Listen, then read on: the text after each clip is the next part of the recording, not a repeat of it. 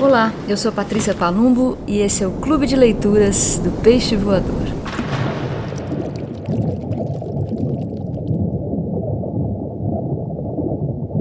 Bom dia, boa tarde, boa noite para você que me ouve. Hoje no nosso Clube de Leituras eu vou ler Virginia Woolf para vocês.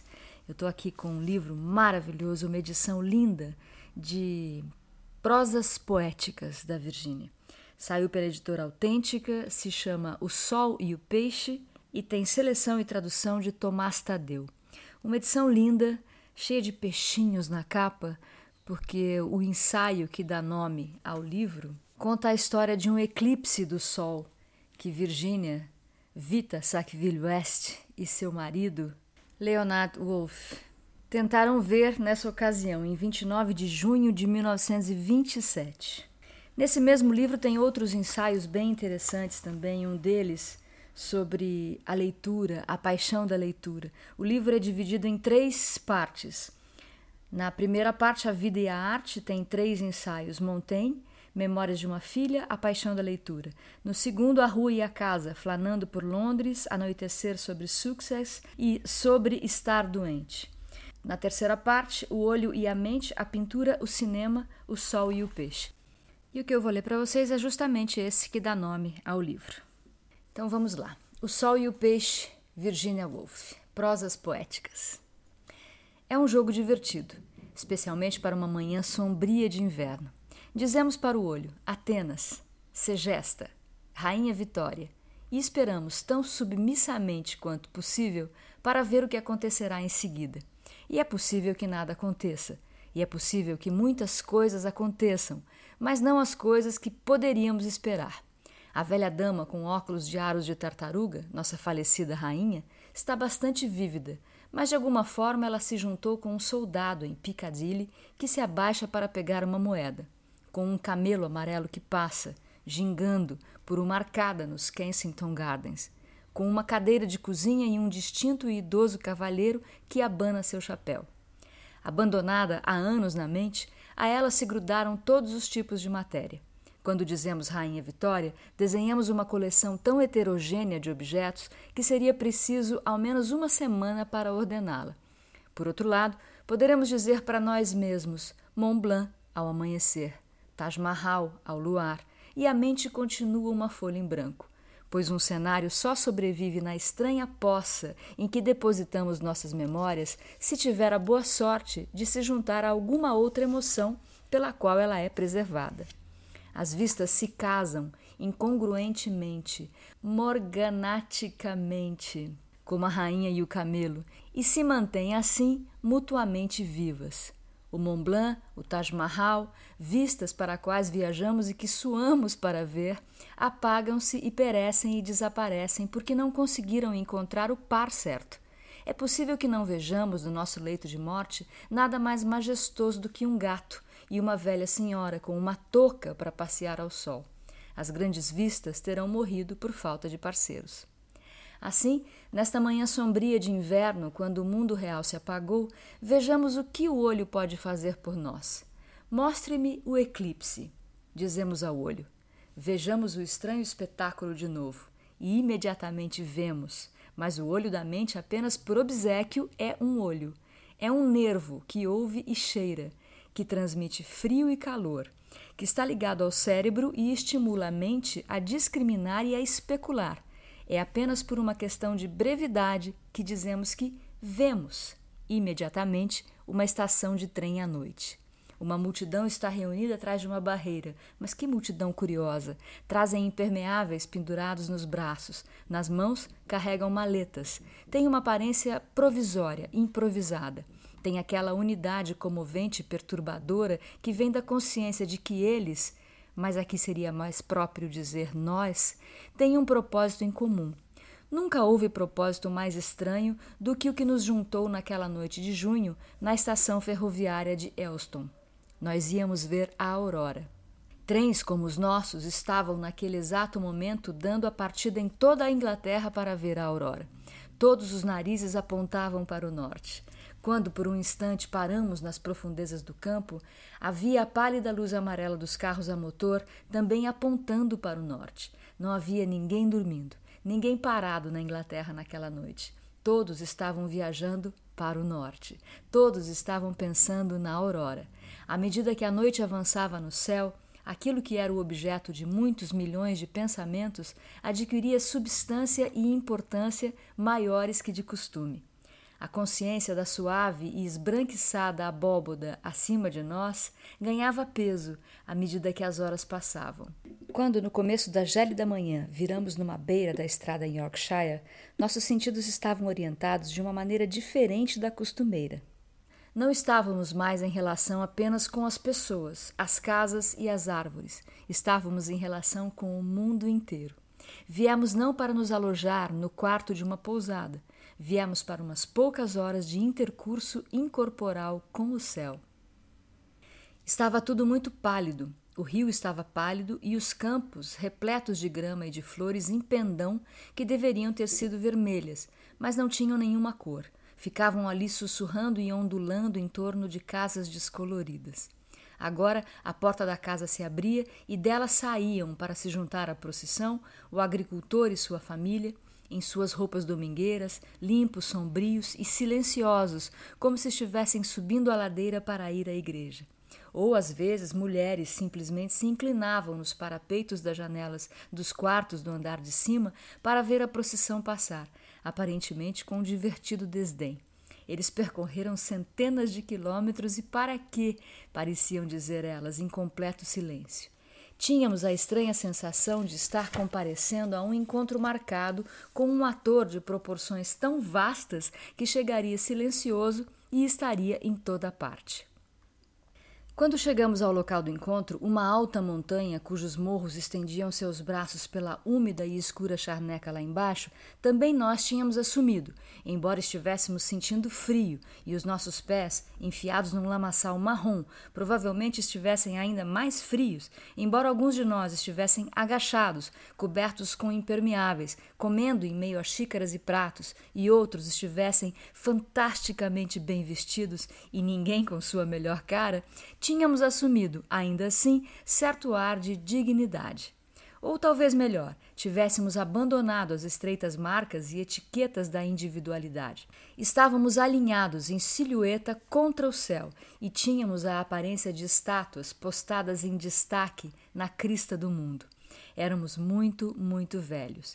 Éramos homens e mulheres do mundo primevo, vindos para saudar a aurora. Essa deve ter sido a impressão causada pelos adoradores de Stonehenge em meio a tufos de grama e blocos de pedra. De repente, do carro a motor de algum fidalgo de Yorkshire, saltaram quatro enormes e esguios cães rubros, predadores do mundo antigo, pelo jeito cães de caça, saltitando e cheirando o chão, no rastro de algum veado ou javali. Enquanto isso, o sol nascia. Uma nuvem resplandecia tal como resplandece uma cortina quando a luz aumenta lentamente por detrás.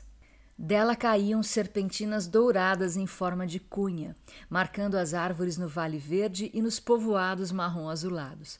No céu atrás de nós, ilhas brancas nadavam em lagos azul claros. Era um céu aberto e límpido, mas à nossa frente uma acumulação de neve fofa tinha se formado. Entretanto, enquanto observávamos, víamos que ela se mostrava aqui e ali, desfeita e rala. O dourado aumentou por um tempo, fazendo a alvura derreter-se e virar uma gaze flamejante que se tornava frágil, cada vez mais frágil, até que por um instante vimos o sol em todo o seu esplendor. Então houve uma pausa, houve um momento de suspense, como o que precede uma corrida. O juiz, com o relógio na mão, contava os segundos. Agora foi dada a partida. O sol tinha que correr através das nuvens e alcançar a meta, que era uma delicada transparência situada à direita, antes que os sagrados segundos chegassem ao fim. Ele partiu. As nuvens lançavam todo tipo de obstáculos em seu caminho. Elas se obstinavam, elas atrapalhavam. Ele arremetia através delas. Podia-se senti-lo quando estava invisível, disparando e voando. Sua velocidade era tremenda. Agora estava à vista e vivo. Agora encoberto e sumido. Mas sempre se podia senti-lo, voando e avançando através da escuridão em direção à sua meta.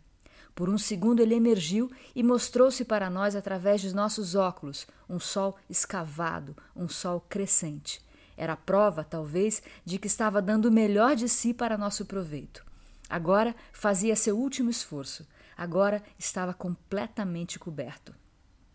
Os momentos passavam. Todos conferiam seus relógios. Os sagrados 24 segundos tinham começado. A menos que conseguisse superar as dificuldades antes que o último segundo tivesse terminado, ele perdera. Contudo, podia-se senti-lo rasgando e correndo por trás das nuvens para conseguir passar, mas as nuvens o retinham. Elas se espalhavam, se adensavam, retardavam-no, amorteciam-lhe a velocidade. Dos 24 segundos restavam apenas cinco e ele ainda estava obscurecido. E à medida que os fatais segundos passavam e nos dávamos conta de que o sol estava sendo derrotado, tinha agora, na verdade, perdido a corrida, toda a cor começou a desaparecer da charneca. O azul tornou-se roxo, o branco tornou-se lívido, tal como na iminência de uma tempestade violenta, mas sem vento. Faces rosadas tornavam-se verdes e ficou mais frio do que nunca. Era a derrota do sol, e isso era tudo, assim pensamos nós, voltando-nos, desapontados, do inexpressivo lençol de nuvem à nossa frente para as charnecas atrás de nós. Elas estavam lívidas, elas estavam roxas, mas de repente nos demos conta de que algo mais estava prestes a acontecer, algo inesperado, horrível, inevitável. A sombra que se tornava cada vez mais escura por sobre o charco era como o adernamento de um barco, o qual, em vez de se endireitar no momento crítico, inclina-se um pouco mais e depois um pouco mais ainda e de repente vira.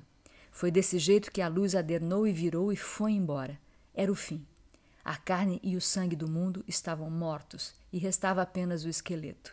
Ficaram dependurados abaixo de nós, débeis, pardos, mortos, mirrados. Então, com algum movimento minúsculo, essa profunda mesura da luz, essa submissão e esse rebaixamento de todo esplendor chegou ao fim. Lepidamente, no outro lado do mundo, ele se ergueu. Surgiu como se um movimento, após uma segunda e terrível pausa, completasse o outro, e a luz que morrera aqui tivesse se erguido de novo a lures. Nunca houve sensação igual de rejuvenescimento e recuperação. Todas as convalescências e paradas da vida pareciam combinadas numa só. Contudo, no começo tão pálida e débil e estranha, a luz, como um arco-íris, estava toda sarapintada de um disco de cores que era como se a terra jamais pudesse viver enfeitada com tão débeis tons. Pendurava-se atrás de nós como uma gaiola, como um aro, como um globo de vidro. Podia ser estourada, podia ser extinta, mais firme e seguramente nosso alívio aumentava e nossa confiança se firmava à medida que o enorme pincel encharcava os escuros bosques do vale e empastava de azul a colina acima deles. O mundo se tornava cada vez mais sólido, tornava-se populoso, tornava-se um lugar em que um infinito número de fazendas, de vilarejos, de ferrovias encontrava guarida até que a fábrica inteira da civilização estivesse moldada e modelada. Mas ainda assim, perdurava a memória de que a terra onde nos alojamos é feita de cor, que a cor pode ser extinta, e então nos assentamos numa folha morta, e nós que agora palmilhamos a terra com segurança, a víramos morta. Mas o olho ainda não nos dispensou. Na busca de alguma lógica própria que não podemos compreender imediatamente, ele agora nos apresenta uma imagem, ou melhor, uma impressão generalizada de Londres num dia quente de verão, quando, a julgar pela sensação de choque e atropelo, a estação está no seu auge. Levamos um instante para nos dar conta, primeiro de que estamos em algum jardim público, depois pelo asfalto e pelos sacos de papel jogados pelo chão, aqueles devem ser os Zoological Gardens, e depois, ainda sem mais aviso, se nos apresentam as efígies completas e perfeitas de dois lagartos. Após a destruição, calma, após a ruína, firmeza. Essa talvez seja a lógica do olho. De qualquer modo, um dos lagartos está montado imóvel nas costas do outro, com apenas a piscadela de uma pálpebra ou o retraimento de uma ilharga a mostrar que eles são feitos de carne viva e não de bronze. Toda a paixão humana parece furtiva e febril ao lado desse êxtase estático. O tempo parece ter parado e estamos em presença da imortalidade. O tumulto do mundo desceu de nós como uma nuvem esfarelada. Aquários recortados na uniforme escuridão encerram regiões de imortalidade, mundos de luz solar constante onde não há chuva nem nuvens. Seus habitantes fazem, sem parar, evoluções cuja complexidade, por não ter nenhuma razão, parece ainda mais sublime. Exércitos azuis e prateados, mantendo uma distância perfeita, apesar de serem rápidos como flecha, disparam primeiro para um lado, depois para o outro. A disciplina é perfeita, o controle absoluto, a razão nenhuma. A mais majestosa das evoluções humanas parece fraca e incerta comparada com a dos peixes. Além disso, cada um desses mundos, que talvez meça um metro por um metro e meio, é tão perfeito em sua ordem quanto em seus métodos. Por florestas, eles têm meia dúzia de bambus. Por montanhas, dunas. Nas curvas e nas estrias das conchas reside para eles toda a aventura, todo o romantismo. O surgimento de uma bolha, desprezível alhures, é aqui um evento do mais alto feito. A gota prateada abre caminho através da água, subindo uma escadaria em espiral para estourar contra a lâmina de vidro que parece servir de tampa. Nada existe desnecessariamente. Os próprios peixes parecem ter sido moldados deliberadamente e ter escapulido para o mundo apenas para serem eles mesmos. Não trabalham nem choram. Na sua forma está sua razão. Pois para que outro propósito, a não ser o suficiente de uma perfeita existência, podem eles ter sido assim feitos, alguns tão redondos, outros tão finos, alguns com barbatanas radiantes no dorso, alguns blindados por uma carapaça azul, alguns dotados de garras prodigiosas, alguns escandalosamente orlados com bigodes enormes. Empregou-se mais cuidado com uma meia dúzia de peixes do que com as raças da humanidade. Sob nossas sedas e nossas lãs não há nada exceto a monotonia da rosada nudez. Os poetas não são transparentes até a medula, como esses peixes são. Os banqueiros não têm garra alguma. Os próprios reis e rainhas não são dotados de folhos ou franzidos. Em suma, se fôssemos jogados nus num aquário. Mas basta, o olho agora se fecha.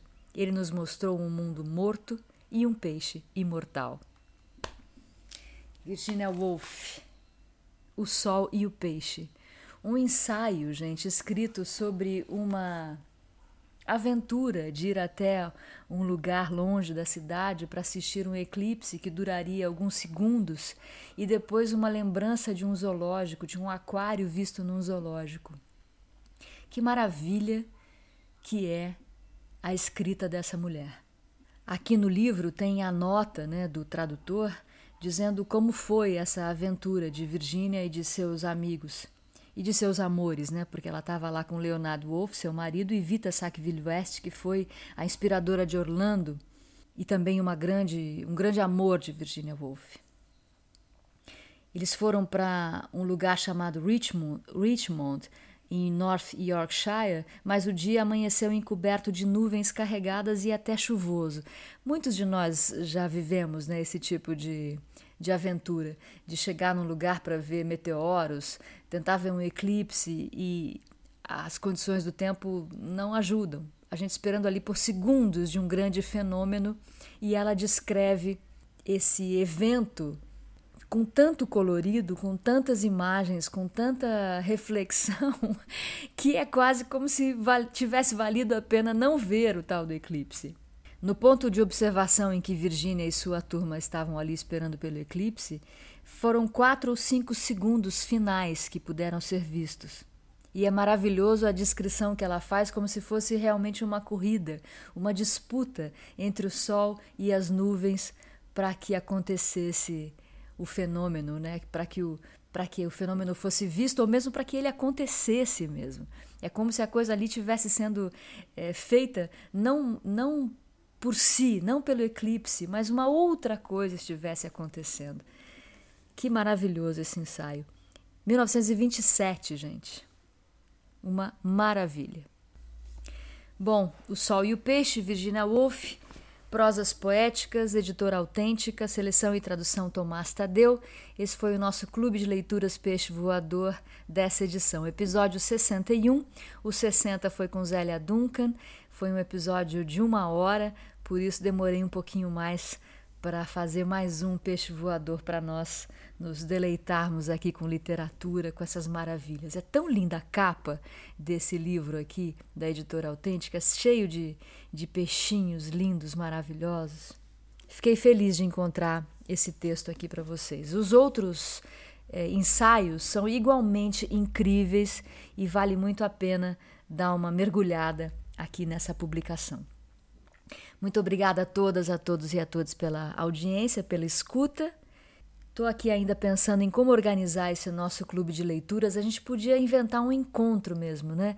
Eu queria que vocês me mandassem uns alôzinhos a respeito de livros para gente, para que pudéssemos ler é, juntos, né? Eu estou pensando aqui em alguns já, já estou com algumas ideias. Vou postar lá no Instagram quando eu postar esse peixe voador aqui, esse clube, para a gente começar a pensar para valer nessa história. Tá chegando o final do ano, quem sabe a gente não faz uma leitura de verão. É isso, bebam muita água, se cuidem, mergulhem em seus livros, muita paciência para seguir adiante nessa infinitena e espero vocês no nosso próximo encontro. O Peixe Voador Clube de Leituras é uma produção Rádio Vozes.